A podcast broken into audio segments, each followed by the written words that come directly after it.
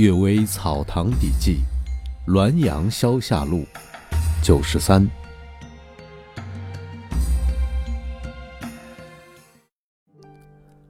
文仪班中人，博高祖爱唐公，在明代的学术界很有声望。他专攻正孔之学，冬夏不停，常常读书到半夜。有一天晚上。他梦见来到一个官署，匾额上写着“文仪”两个字，里面有十人左右正在办理公文，一个个都恍惚是旧相识。这些人见到了爱唐公，都惊讶地说：“你应该再过七年才来，如今还早。”爱唐公猛然惊醒，自知活不长了，便天天游山观景。他偶然之间遇到了一个道士。两人谈论得很投机，便留下道士一起喝酒。道士告别后，在路上碰见奴仆胡门德。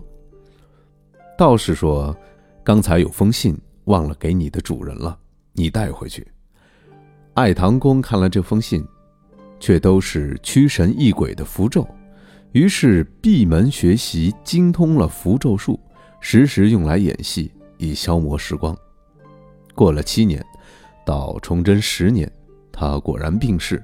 逝去半天后，又醒过来，说：“我因为乱用五雷法，遭到阴间的惩罚批评，阴间要追还这本书，要赶紧烧掉。”烧完书后，又逝去。过了半天，他又苏醒过来，说：“阴间查验还缺三页，叫我回来取。”查看灰烬中，果然还有三页没有烧尽。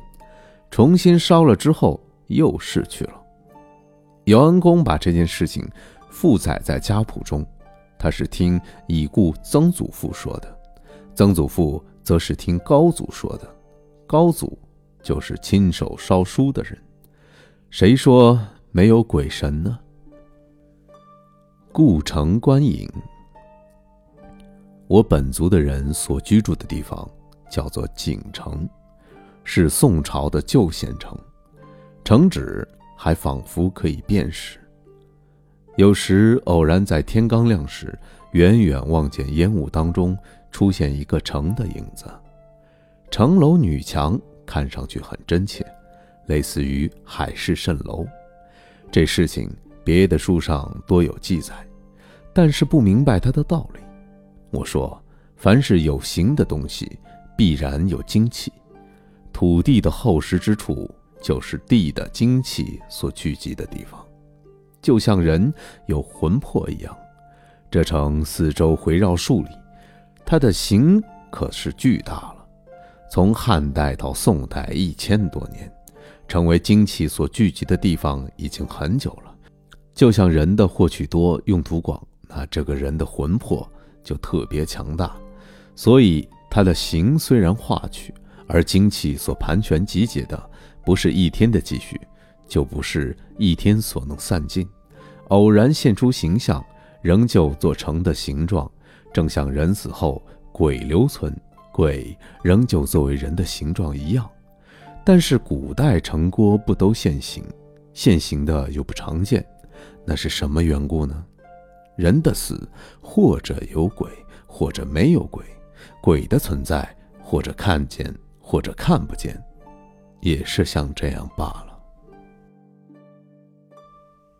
读书应知礼。南宫鲍敬之先生说，他家乡有位陈生，在庙里读书。一天夜晚，陈生脱衣露体的睡在阔雾下，梦见神将他召至座前，进行严厉斥责。陈生辩解说。殿上先有几个贩夫睡了，我回避在屋檐下，为什么反而获罪？神说：贩夫可以睡，而你就不可以。他们蠢笨的像山林里的野兽，哪里值得计较呢？你是读书人，难道也不懂礼节吗？春秋对贤能的人求全责备，就是这个道理啊。因此，君子对于处事可以随俗就随俗。不必苟且求异，不可随俗就不随，也不必去苟且求同。